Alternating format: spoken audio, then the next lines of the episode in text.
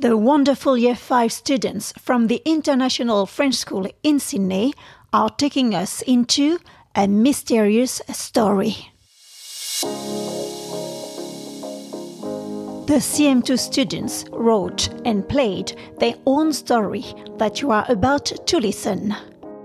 Are you ready to discover the new adventures of Momo and Lolotte in a story called A Mysterious Theft?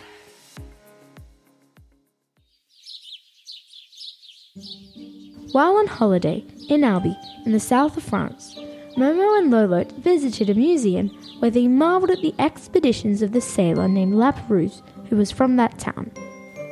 On their way back, Momo stopped in front of a newsstand. He had a surprised expression on his face and shouted, Oh no, look at this newspaper. There has been a robbery at the Lapérouse Museum in Sydney.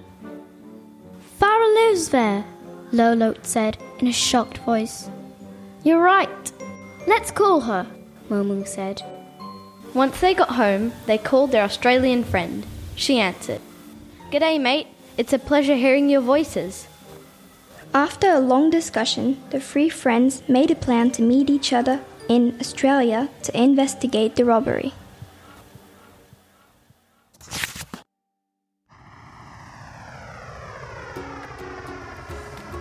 Momo and Lolotte felt excited while boarding the plane. The flight to Sydney was long but peaceful. Momo glanced through the window. Look at this building, it looks like a sail, he exclaimed. The passenger sitting next to them remarked, Did you know that that is the Opera House and that Australia is an immense island that has a coastline 14 times that of France? Before the arrival of the Europeans in 1788, this territory was only inhabited by the Aboriginals. Before the passengers could finish, Lolotte said, Hold on tight, we are going to land. When they got off the plane, Mama and Lolotte found Farah in arrival terminals.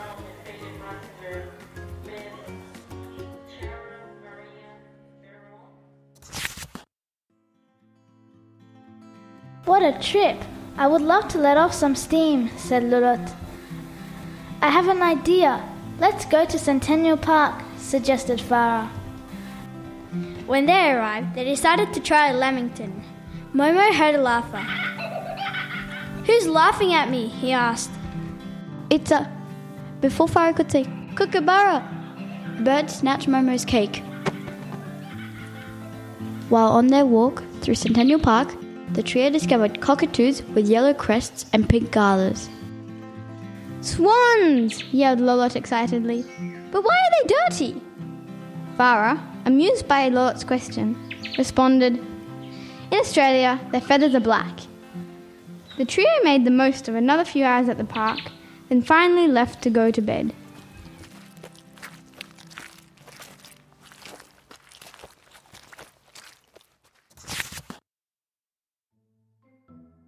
The next morning, the trio met in front of the Lapérouse Museum. They met the owner of the museum. Hi, you must be Momo and Lolotte. My name is Roxanne, and I am the owner of the Lapérouse Museum. Several objects, such as Lapérouse costume, a sextant, an armillary sphere, and a porcelain vase, have disappeared. Will you help us find them? Yes, of course we will. Did Lapérouse build this museum? Lolotte asked. No, this building was used as a cable station. Constructed in 1882, it sent telegraphs to communicate with New Zealand from 1882 to 1917. Really? I would have never imagined that, said Momo, astonished. Roxanne then walked back inside the museum to continue working.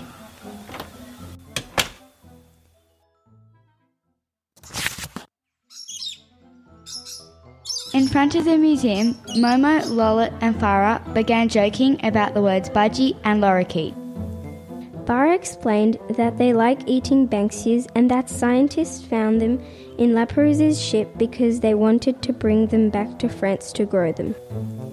However, you know the tragic end of his adventure, she adds. Keen to solve the puzzle, The detectives rushed into the museum.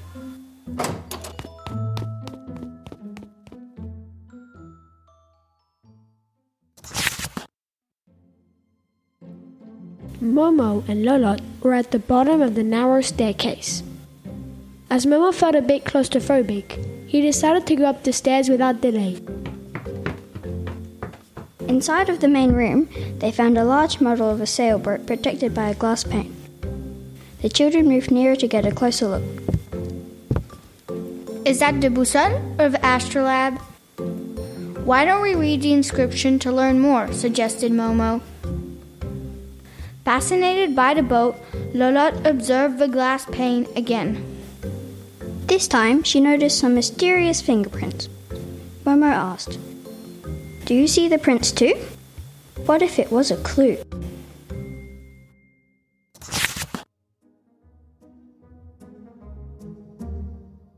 Momo realized that Louis XVI was the instigator of this trip.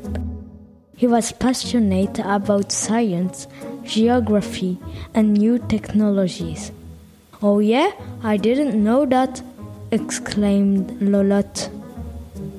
What's more, the king wanted to dig deeper into the discoveries of James Cook in the Pacific Ocean, clarified Farah. Lolotte found it extraordinary that the Marquis of La Perouse crossed the seas and oceans for humanist reasons. Farah added, but he also wanted to trade. Opposite to the English, he wasn't interested in the conquest of Australian land.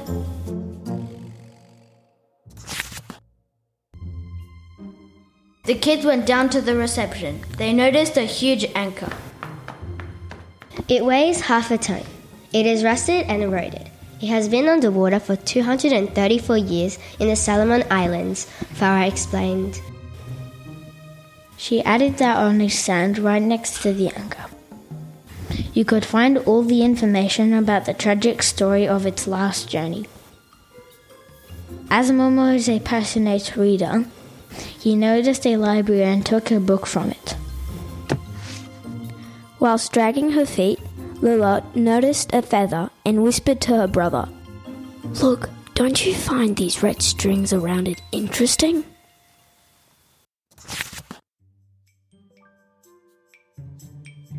What if we went outside to find some clues?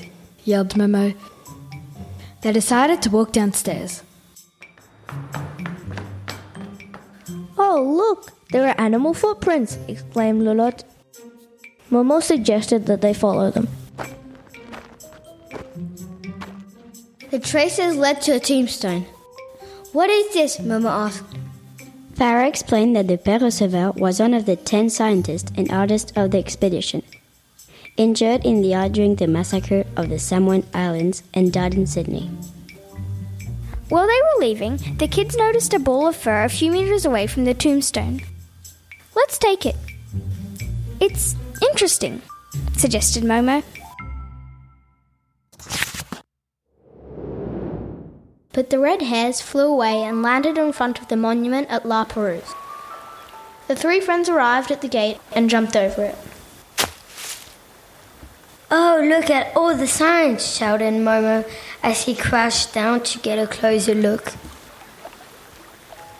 Farah explained that the ships from the French Marine would often visit the monument and bring the plaques with their name on them. The monument was built by the explorer Hyacinthe de Bougainville, who admired La Perouse. Suddenly, Momo found a broken piece of porcelain which he thought came from the museum, and he put it in his pocket. Farah added that the porcelain from Limoges dated back to the 18th century and was offered as a gift to kings and presidents.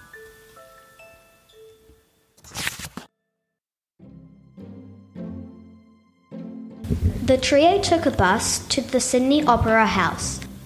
Lola felt a sense of admiration when discovering it for the first time. Momo asked, Who designed the opera? It was John Utzon in 1973, Farah asked. The explorers began their guided tour. While doing so, they had some swim machines through a half open door. Curious, they snuck into the room, which seemed to be a costume reserve. They had hundreds of different coloured costumes at their fingertips. While going through all these beautiful costumes, they came across the missing costume of La Perouse. They then left, bringing the costume of La Perouse with them.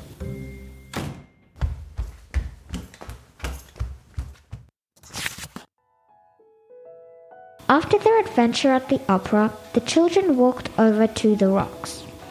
They arrived at a pub called the Fortune of War. Farah explained that the rocks near the main dock was the oldest district of Sydney. While paying for their ginger beer, they noticed a cracked old porcelain vase. Taking out the piece of porcelain from Momo's pocket, Farah cried, Hey, that's the old vase that disappeared. Momo asked the waiter if he could take the vase. With that, the friends made their way out happy with their discovery. They made their way to George Street and saw an incredible large bridge. Oh, what a pretty bridge, Momo marveled as he entered the ferry. Farah explained that it was the harbour bridge. It was built in 1932 by John Bradfield and stands at 134 meters tall. That's a record. Oh, Farah, oh, Momo, the magnificent pelicans, I've never seen them in France, Lola exclaimed. Splash! There's a man in the ocean, shouted Momo. He must have slipped, said Farah. Immediately, Lola grabbed the buoy and threw it to the person who had climbed back onto the boat. Luckily, you saw him, Momo. The three friends finally arrived at Darling Harbour, where they saw the mast of a boat. It was the mast of the old ship at the Musée de la Marine. They entered the captain's cabin and saw a bright light. Lola took hold of the shining thing and recognized the armillary sphere of the La Perouse Museum. Next to it, the sextant. Farah explained this object helped sailors find their position in the middle of the ocean. Back on the deck, the sphere slipped from Lolo's hands and got stuck between two rocks under the surface of the ocean. Our heroes dived to retrieve it. Soaked but delighted, the three friends started to laugh a lot.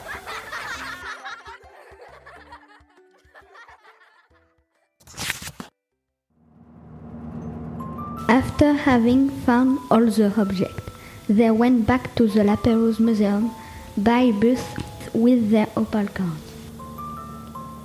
The owner of the museum was waiting for them and thanked them by giving them free surfing lessons.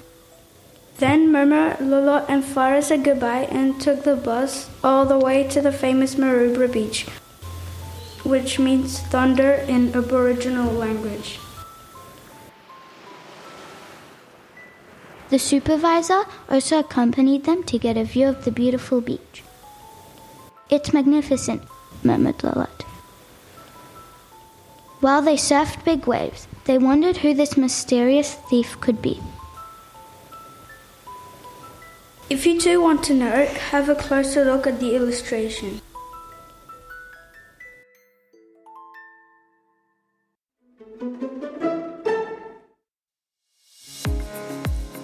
A huge congratulations to all the CM2 students at the French school in Sydney.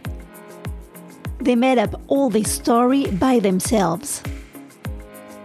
This production was born and has been fully supported by their fantastic teachers Pierre Gérard Boissin, Michel Lacoste, Magali Metra, and Justine Verrette. The Momo and Lolotte stories are published by Gulfstream Publisher in partnership with the Agency for the International French Schools.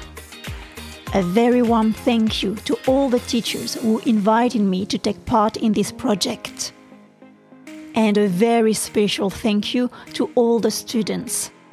Your creativity impressed me, and you all demonstrated your ability to challenge yourself to go further and better. Well done. You can also visit iletaitunroman.com to listen to novel books in French. Thank you all and see you soon.